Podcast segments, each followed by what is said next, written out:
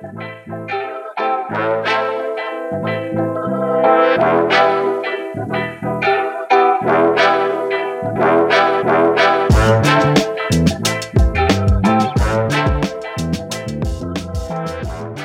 迎收听台客美国趣，每周带你认识最新最有趣的 technology。我是川艺，我是 Tony。节目开始前，还是请大家记得帮我们订阅我们的频道，然后把我们的 podcast 分享给你身边一个你觉得会有兴趣的人。念那么多次了，还还是要重录。干。好，那个节目一开始呢，跟大家分享两个近期很火的这个 AI 相关新闻。那第一个呢，就是说这个我们的马一龙，Elon Musk，特特斯拉老板，最近说这个 Chat GPT 就之前很有名的这个大型语言模型 AI，应该要暂停六个月的发展。他他觉得说这个现阶段 Chat GPT 可能会朝一个不可控制的方向去发展，然后可能会造成未来这个人类的危机。Tony，你你你怎么看？第一个，他那一封公开信是找了一堆相关人士来背书签名。比如说那个 Apple Co-founder，之前总统想要竞选美国总统那个台裔啊，那个 Andrew Yang 公开信里面的内容是说，因为不可控嘛，就没有一个方向或规范，说这个 AI 要怎么发展，所以他们觉得很可怕。但我觉得这半年也没有什么太大的的帮助了，我自己是觉得，而且以商业角度来看，这绝对不可空白半年，所以基本上没有人会理他了。嗯，我我觉得两点两，第一点，这以美国这个自由的程度，其实只要在不影响什么用户隐私啊，或者一些很巨大的国安危机之下，他们应该都不会伸手去控管这个 AI 机器人。第二点就是，看他妈马斯克，那马斯克自己 Tesla 不就是最大的 AI 公司嘛？然后你有最近看他的那个投资者日的 demo 吗？他们才可怕吧？他们这个最新推出的机器人。他们可以用四个机器人制造出一个同样的机器人，看那才可怕吧？那才是不可受控制的吧？我我觉得那个跟 ChatGPT 这种 general 的 AI 不太一样，是他可以说他的那些机器人就是制造出来专门为了制造其他机器人，他只会做这个 task 哦，他就比较受限，他就不会有一些超乎预期的发展，这样。嗯哼，OK OK OK。那 Tony 你要不要说说看第二个新闻？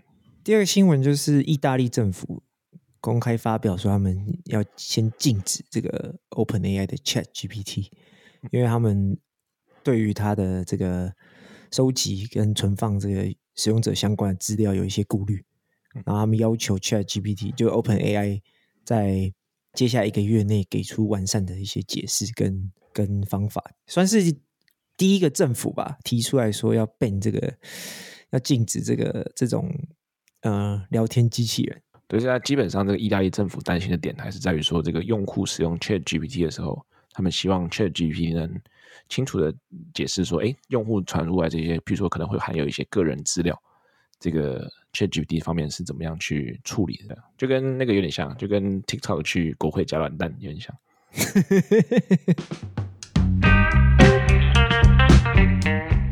接续刚才两个 AI 相关的新闻。今天呢，要跟大家讲的主题是这个最近震惊业界，微软公司 Microsoft 所推出的这个 Microsoft Office 三六五 Copilot 全新的这个 AI 算是助理吧。我觉得详细介绍这个 Copilot 怎么运作之前呢，可以先稍微介绍一下微软他们这个 Three Sixty Five 生态系有哪些产品。对，那首先前三个就是大家很熟悉，大家应该几乎从小用到大。对，从小 就是 Word、Excel 跟 PowerPoint，对，这三个应该家喻户晓。嗯，然后还有后面两个就是 Microsoft 的云端储存空间 OneDrive，然后还有这个 Microsoft 的 Outlook，就是他们自己的 email 系统。对，OneDrive 就是他们的 Dropbox，或是 Google Drive，然后 Outlook 等于说就是类似 Gmail 这样。然后这个三六五生态系，他们主要就是卖企业内部买一整套的。比如说你们买了这个 Office 三六五，你们家公司的人就可以用这些东西，Word、Excel、OneDrive、Outlook。我记得我们前公司也是买那个，就是买这个整个生态系，所以我们整套都是使用 Microsoft 的产品。嗯，哦，我们刚刚 miss 掉一个，还有 Teams。哦，对对对对，Teams 就是呃 Microsoft 的通讯软体，就有点像 Slack，就聊天打字用的或是可以开视视讯会议用的。那接下来，Tony，我们要不要给一个实际的案例？好，就比如说你今天是一个 sales，你今天是一个业务，然后你平常做的事情就是你会跟客户开会，然后你会想办法跟他推销你的产品。嗯，Sell me this pen。对，好。那今天你是一个业务哦，那你要卖推推销你的产品，比如说你等一下要跟客户开会，你要做什么事情？你可能会先做一一个投影片出来嘛。然后讲一下，介绍你们家产品的特色啊，跟竞争对手的差距在哪里啊？这样子。好，那原本的你，你可能就是要自己做，或者你公司有给你一个模板，那你要自己修修改改，针对这个客户做一些修正。那有了这个 Copilot 之后呢，你就不需要手动人工做这每一个步骤，你就跟他说：“嘿，我要做一个等一下给某某客户的投影片。”那你帮我从 OneDrive 里面拿这个模板出来，拿比如说拿这个 PowerPoint 模板，然后加入了一些新的 data，比如从 Excel 拿一些 data 出来，帮我汇整成一个比如说十页的投影片。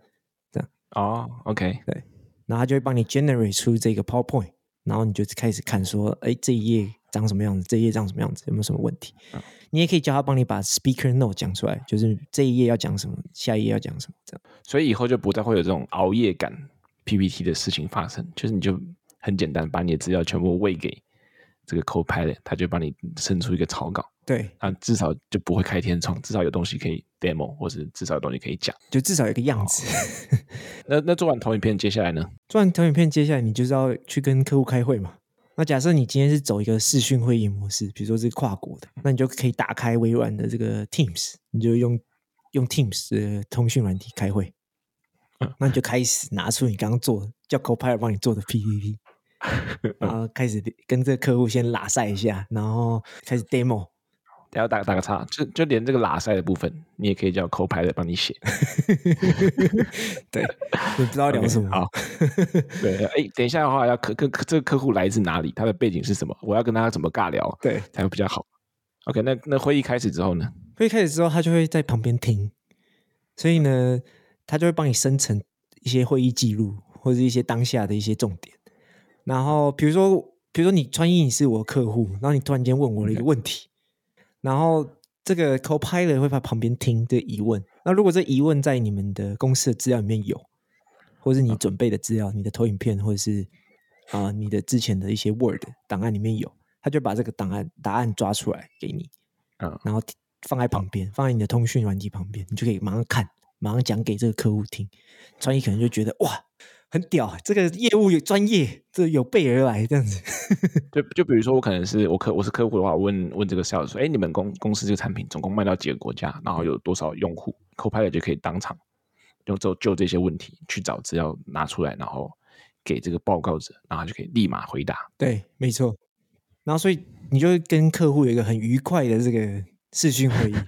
结结束之后呢，这个 Copilot 就可以帮你列出来说啊，你们刚刚讨论说接下来要做哪些事情，比如说你要传什么相关的档案给这个客户，或者他要签约了，合约等一下要送给他或什么的，这个 Copilot 可以帮你列出这些东西。然后最后你可能还是要，你很有礼貌嘛，你可能还要写一封 email 给你的客户，感谢他一下刚刚花时间听你拉赛这样子。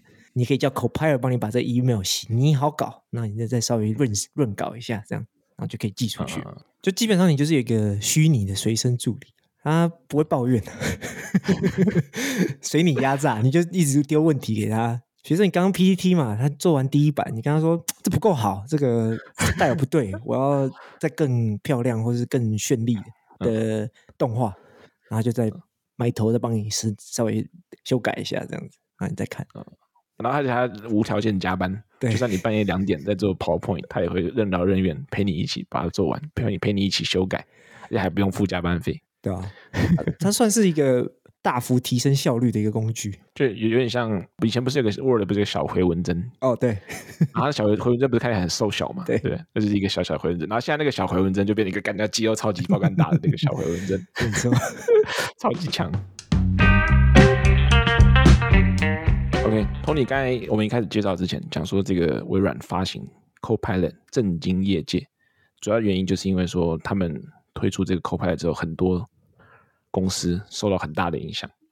因为他们进行这个生产力增加，其实能够取代现在很多的公其他公司。我我觉得是这样，他把这个 Copilot 引导到这个他们这个生产力工具的生态系里面之后，对于整个系股来说有很大的影响，因为很多公司都是在做单一工具，就比如说好了，就是像 Zoom，他们做这个视讯软体的工具，大家应该很多公司都在用。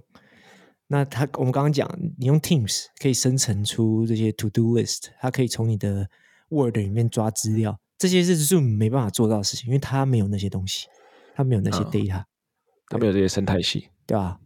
嗯，然后比如说 Google Suite，就是 Google 的 Gmail 啊，Google Slides、Google Docs，他们也没办法做这件事情，暂时，因为他们的、嗯、他们还没有这个 Copilot 这个东西。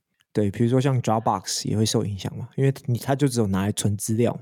等于说微软它这个强大的地方不只是这个 AI，它是 AI 加上他们本身自己这个很完整的生态系，从资料撰写、资料储存到资料的输出，它这个微软的生态系一套都包好。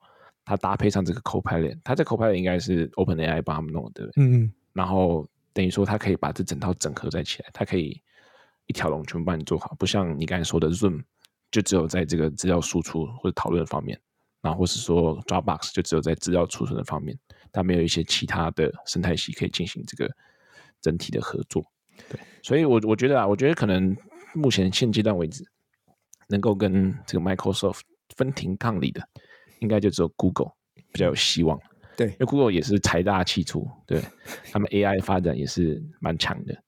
虽然说最近是不是被那个他们那个 Bard 是不是被吊打，暂 时落后，对啊。然后那他们的那个 Google Doc 那些功能整体也没有那个 Microsoft 那么好，但以他们这个财大气粗这个属性，应该要发展也是可以的。所以我觉得蛮有意思，接下来可以看一下。我最近读了一篇文章，可以跟大家分享。戏骨比较有名的一个这种科技商业记者，这个 Ben Thompson 针对这件事情。他说他在几年前就提出来说，Google 不应该就是自己创造一个生产力工具的生态系啊，就当初他不应该自己做 Google Doc，然后 Google Slides，然后 Gmail 这些打包成一套，然后跟微软在这个领域里面竞争。他觉得那时候他们应该要做的事情是，呃，整合其他好用的这些生产力工具，把它变成一个联盟。把资料串在一起，然后它作为一个背后，比如说一个大脑，所以就是他发展 AI。因为其实在这之前，Microsoft 的这这整套生产力工具算是这个业界的龙头，然后 Google 是后来跳进来，它算是就是后进者，但他选择了同一套模式，就发展自己的生态系，想办法抢到了一部分的市占率，但是没有真正的直接跟他对干，就对？对，只是没有真正的破坏这个。这个产业就是想办法创造自己的、嗯、呃独特的优势，这样子。Microsoft 其实他们自己做产品，这个有些这个使用者体验蛮差的，嗯，包含这个 Teams 啊，它的界面其实是比较偏老旧。毕竟 Microsoft 是以这个稳定著称，所以他们就比较不会有一些比较 fancy 的这个界面。所以它假如能够同整这种各方很厉害，比如说 Slack，Slack 的 UI 的那个使用者界面就比 Teams 好很多，Zoom 也比 Teams 好很多。他假如能在每一方面都吊打 Microsoft 的话，说不定就能超越它。对，但但目前来说，微软前面做了一堆堪用的产品，不是最好的。但他加了这个 Copilot，把所有东西串在一起之后，他现在赢了所有东西一大步。微软是不是在下一盘很大的棋？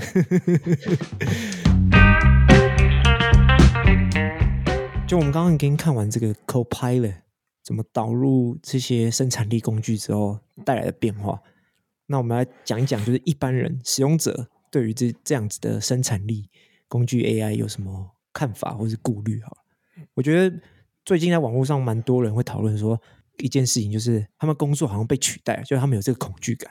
其中一个是我举一个例子，就是在游戏业，因为大家应该知道游游戏业就是美术呢，他们每次要发想很多。比如说新的游戏，他发想这个角色要长什么样子，不同风格，那他们要做很很多个版本出来，然后最后再选一个，开始精细的设计出这个最后的角色。那有了 AI 之后呢，前面这个探索的部分、出草稿的部分，他们用了 AI 做。比如说，原本要做两三个礼拜的事情，花两三天就做完。那有一些美术就觉得他原本在做的事情好像被取代掉了，他觉得有一点焦虑，就对了，会不会下一个被 fire 就是他自己啊？哦、这样子。就我我的看法是这样啊，我我觉得这个也 make sense，但是我的看法是这样，就是像我我自己的想法，你听听看哈。啊，这么害羞？对，我举个例子，譬如说以前就是农业社会的时候，基基本上每家都要种地，对不对？每家门口都有自己的田。你玩那个《世纪帝国》的时候，你开始不是 那个城镇中心外面都要种地啊。然后种种种，然后到后来这个农业自动工业革命，农业自动化之后。不是有大量的机器取代人力，然后人类就不再需要种地，对不对？那那这个发展是什么？就是这些原本种地的人也没有因此就是失业，然后就饿死，对不对？他们就有更多的时间去做一些就是其他工作，会有其他新形态的工作出现。就比如说你要发展农业自动化的话，是不是需要有一些农业知识的人去进行？比如说这个机具的发展啊，对不对？那这时候就有这些，比如说需要一个机器机械工程师来设计。耕耘机要怎么更有效率的自动化？对，所以人类就从原本这个劳力密集工作转换成比较这个知识性的工作。所以我相信这个 AI 的出现呢，就可以帮人们省掉很多这个重复然后基础的这些工作，他们就可以专注于 planning 计划，还有这个 decision making，就是做决定或是后续的这个更高端的设计。对，所以我自己认为会有一些新形态的工作出现。但是，就我现在这个世界观，还没有想到会有这种新形态的工作出现。这样，哦，你不知道哪些工作会出现？对对对对 对，可能会有一些新的需求，因为现在我觉得可能还没有广泛运用。比如说，我司呢，这 Capital One 呢，因为这个治安疑虑担心的比较多，所以就不允许我们企业使用 Copilot 或者使用 Chat GPT。对，所以等之后比较更广泛的大家在应用这个 AI 的时候，我们可以再来 follow up，再更新一下。那你觉得这个，就是因为很多基本工作不用做嘛？那你觉得业界是不是会减少这些基本人才的支出，或者删减一些基本人才的这个空缺？我觉得应该会。我们举个例子好了，就比如说一个律师事务所，你是合伙人，他一定是从这个年轻的律师慢慢往上爬。对，而年轻的律师，比如说要做的事情，比如说今天律师事务所接到一个案子，大案子。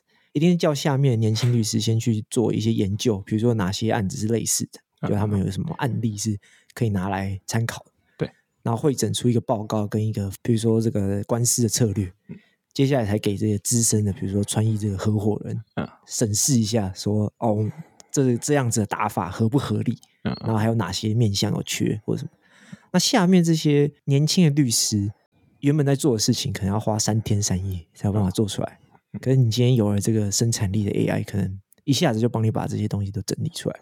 嗯，所以比如说原本一个案例要丢给一个律师去处理，嗯，可能今天就变成一个律师，一个年轻律师一次看三个案子，所以我觉得一定会有影响啦，就人应该会变少。哎，我我有我有个想法，就突然突然想到的，就像你刚才说的，譬如说我可能要原本一个案例要三天三夜，然后要三个这个年轻的律师去处理这个事情，现在就只需要同一个案件。我就只要一个律师，然后去花半天的时间，我就可以找到同样的案例。对，那这样子就变成说，可能有两两两方面可以来想。第一个就是说，那我就是不是就不需要另外两个这个年轻的律师，直接解雇两个，对，直接解雇两个，对，我就只要一个就好。第二个想想法就是说，可能我这个律师事务所本身他妈超级忙，就你要弄个案子的话，嗯、可能都要排到什么一两个月后。对，但是但是我有这个生产力之后，我还是可以保留这三个人，但是我可以把这个案子整个往前推，我就可以在。你假如找我做案子，我下礼拜就可以帮你整理出来，对，我就可以保留我这个三个人，但是我可以把我的这个整个档期整个往前弄很多，就不需要每个人都等超久。我觉得这是一个以老板思维，对，对，就是要压榨压榨员工，然后要赚出更多的钱，不是要省钱，要开要开源，不止接流。OK，Tony，Tony，、okay, Tony, 我们刚才其实讲这些都是专注于这个白领方面，就是提升生产力，这些坐办公室吹冷气。也娇贵的白领上班族为主。